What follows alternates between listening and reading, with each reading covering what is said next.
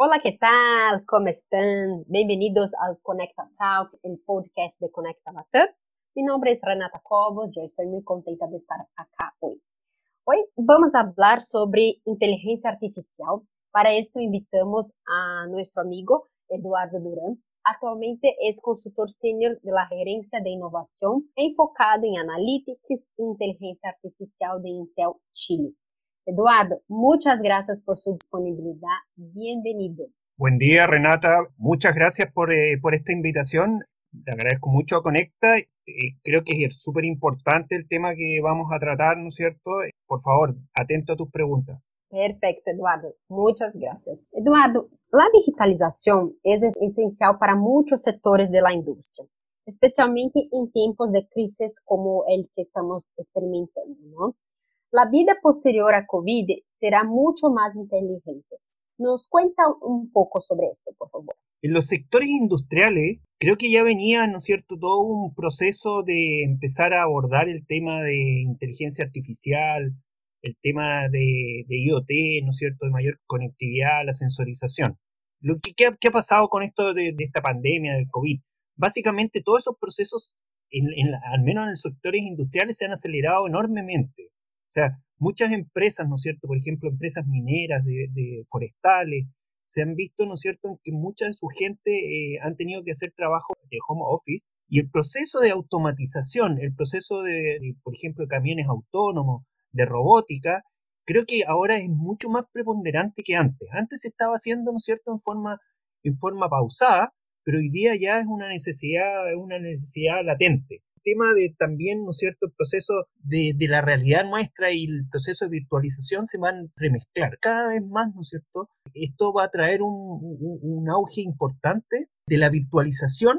Me refiero, por ejemplo, a, a realizar gemelos digitales de la faena, gemelos digitales, de, ¿no cierto?, del, de los procesos productivos, con el propósito de que, de alguna forma, esto pueda ser abordado en forma remota creo que, que este auge de tendencias, ¿no es cierto?, que hablábamos hace mucho tiempo, de alguna forma esta pandemia las ha profundizado mucho más. Y creo, creo que eso, eso es un tema súper importante destacar, como que se ha acelerado todo. Y, y, lo he vivido con muchas muchas reuniones, ¿no es cierto?, que he tenido en empresas, que el tema, por ejemplo, de la trazabilidad de IoT, el tema de robótica, todo eso lo, lo han puesto, ¿no es cierto?, como una prioridad muy importante. Como obviamente, ¿no es cierto?, detrás de esa prioridad de, de este tema de inteligencia artificial, IoT y analítica, está un tema fundamental, que es el, ¿no es cierto?, la conectividad. Requieren conectividad con menos latencia y con mayor throughput.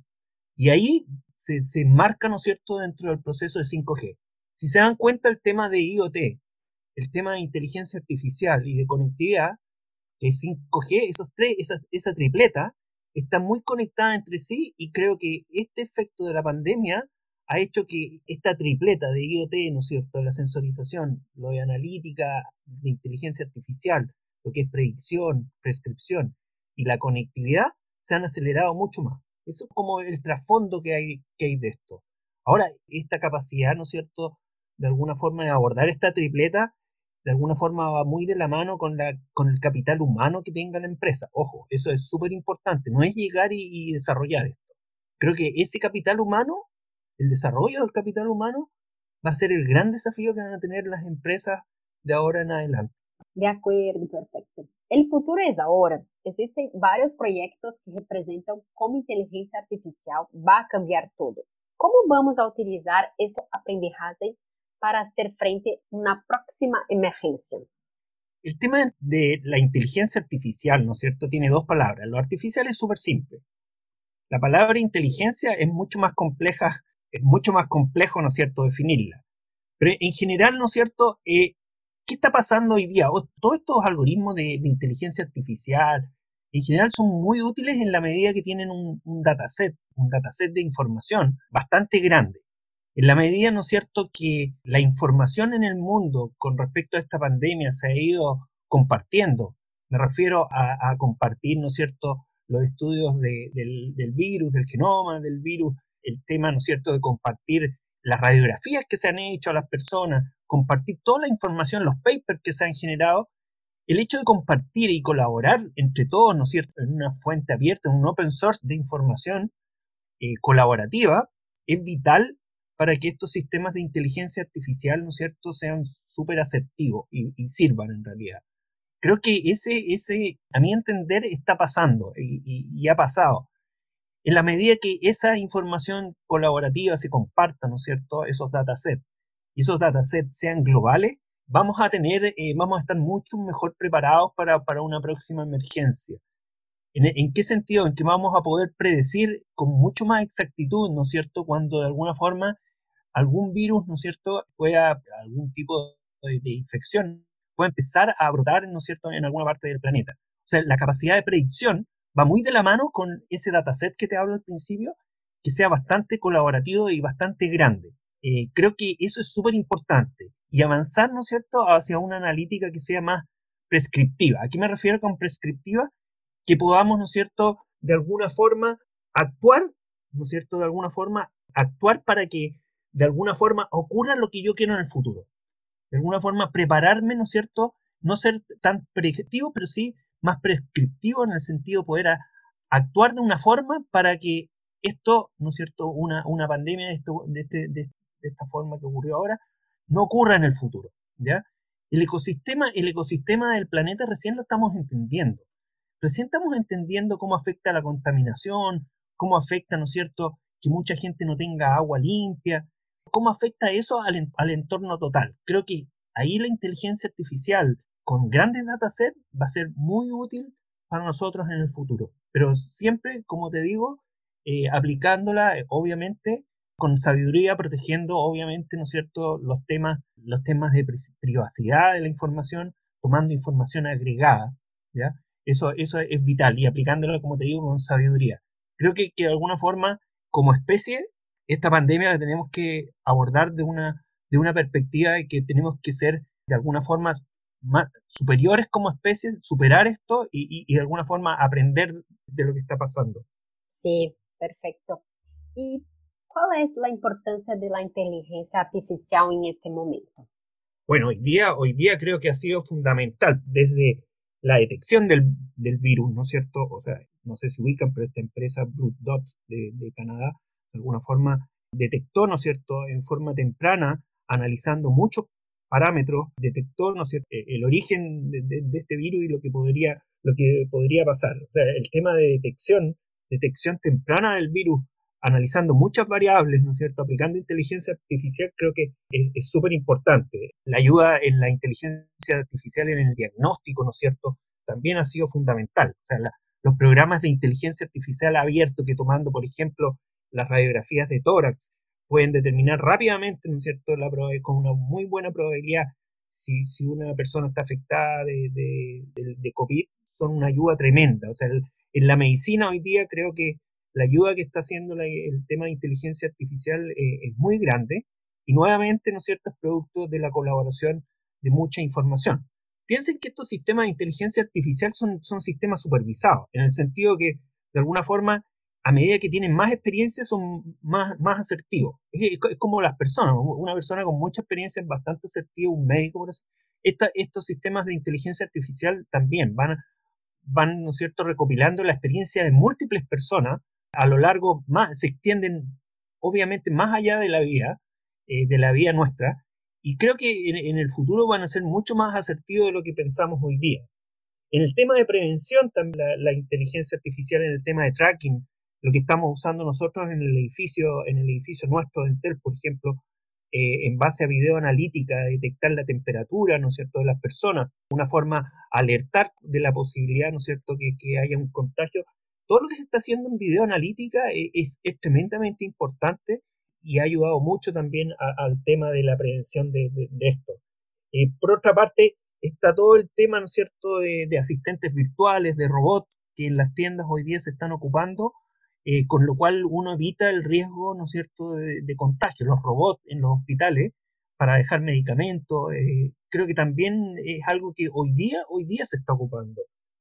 Y por último, el, el tema de poder predecir, ¿no cierto?, y simular ciertos cierto estados, creo que también ha jugado un rol, un rol fundamental. O sea, hoy día hoy día no es eh, tendencia, hoy día la inteligencia artificial se está ocupando eh, muy fuerte en el ámbito médico para el desarrollo mismo de las vacunas, ha jugado un rol fundamental. O sea, nunca en la vida, nunca en, nuestra existencia humana nos hubiéramos demorado, tampoco en desarrollar, ¿no es cierto?, una posibilidad de vacuna, el apoyo de, los sistemas, ¿no es cierto?, los algoritmos de inteligencia artificial. Creo que, es algo que, que ha profundizado mucho el uso de la inteligencia artificial.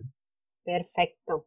Hablando del 5G, Eduardo, ¿cómo ve el despliegue del 5G afectado por COVID?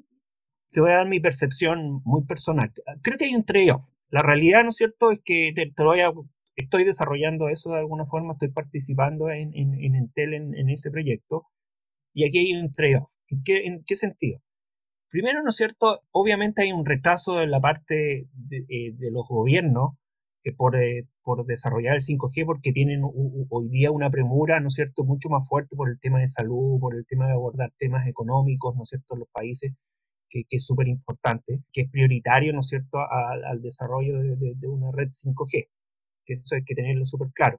Y obviamente las empresas, ¿no es cierto?, que tienen que instalar esto, esto o tienen que desarrollar estos proyectos, también se han visto, ¿no es cierto?, disminuida su fuerza laboral, eh, sobre todo en terreno. Se, sale muy, se salen a terreno solamente por casos operativos muy, muy particulares, ¿no es cierto?, de emergencia. La otra gente está casi toda en, en home office. Entonces, pues, eso, eso lo vería como un retraso. Y por otro lado, lo que, me lo que te digo personalmente, lo que me ha tocado, eh, tener reuniones, como te decía, con, con faenas mineras, con faenas industriales, forestales y otros clientes, y la necesidad por tener, ¿no es cierto?, sistemas de, de alto throughput, de baja latencia para realizar, por ejemplo, automatización remota o para desarrollar eh, vehículos autónomos, el tema, ¿no es cierto?, de conectar múltiples de sensores IoT, ¿no es cierto?, en la faena o, en los sectores industriales, eh, mi percepción, lo he visto, me lo han pedido muchas industrias como, como una necesidad latente. Entonces hay un trade-off. Por una parte, ¿no es cierto?, hay un, retraso, pero creo que lo positivo es que esa necesidad que a veces decíamos, oye, ¿por qué vamos a desarrollar 5G si no hay casos de uso que lo justifiquen? Creo que esos casos de uso se han profundizado mucho más en el estado actual en que la gente tiene que hacer trabajo remoto, en que la gente, ¿no es cierto?, eh, tenga la posibilidad de manejar eh, un vehículo eh, asistido en forma remota o, o, que un vehículo se maneje en forma autónoma. Para desarrollar esa, esos casos de uso, yo requiero redes, ¿no es cierto?, de baja latencia, de muy baja latencia, de alto throughput, que tengan características, ¿no es cierto?, de alguna forma de realizar eh, edge computing, o sea, computación en el borde, creo que esas características son las que tiene hoy día 5G y son las necesidades, como te digo, que se han pronunciado mucho más en, la industria. Obviamente está el trade-off que va a haber un retraso, pero te aseguro que hoy día está mucho más claro los casos de uso eh, para desarrollar 5G. ¿A qué me refiero en síntesis? Está mucho más claro, ¿no es cierto?, el potencial real que tiene 5G para satisfacer las necesidades de la industria, sobre todo de la industria, como te digo. Y creo que va a ser importantísimo después de, finalizar o superar esta pandemia. Bueno, muy bien. Entonces cerramos ese debate donde hablamos de la aceleración de la transformación digital en la pandemia, hablamos de cómo actuar para un momento emergencial para este futuro, hablamos de la importancia de la privacidad en la digitalización y acerca del despliegue del 5G, que posiblemente tendrá un atraso, pero cada día nos parece más importante. Hablamos hoy con Eduardo Durán, que actualmente es consultor senior de la gerencia de innovación enfocado en analytics e inteligencia artificial. Nosotras ya tuvimos Eduardo como orador de nuestros eventos en la Entonces, Eduardo, muchas gracias. Un gusto muy grande estar con usted hoy. Muchas gracias por su disponibilidad y también por su trabajo. ¿sí? Renata, muchas gracias a, a ti y a Conecta por, por esta invitación.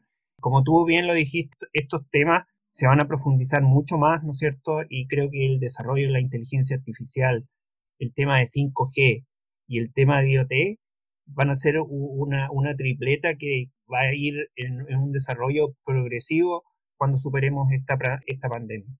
Muchas gracias por tu invitación. Perfecto, muchas gracias.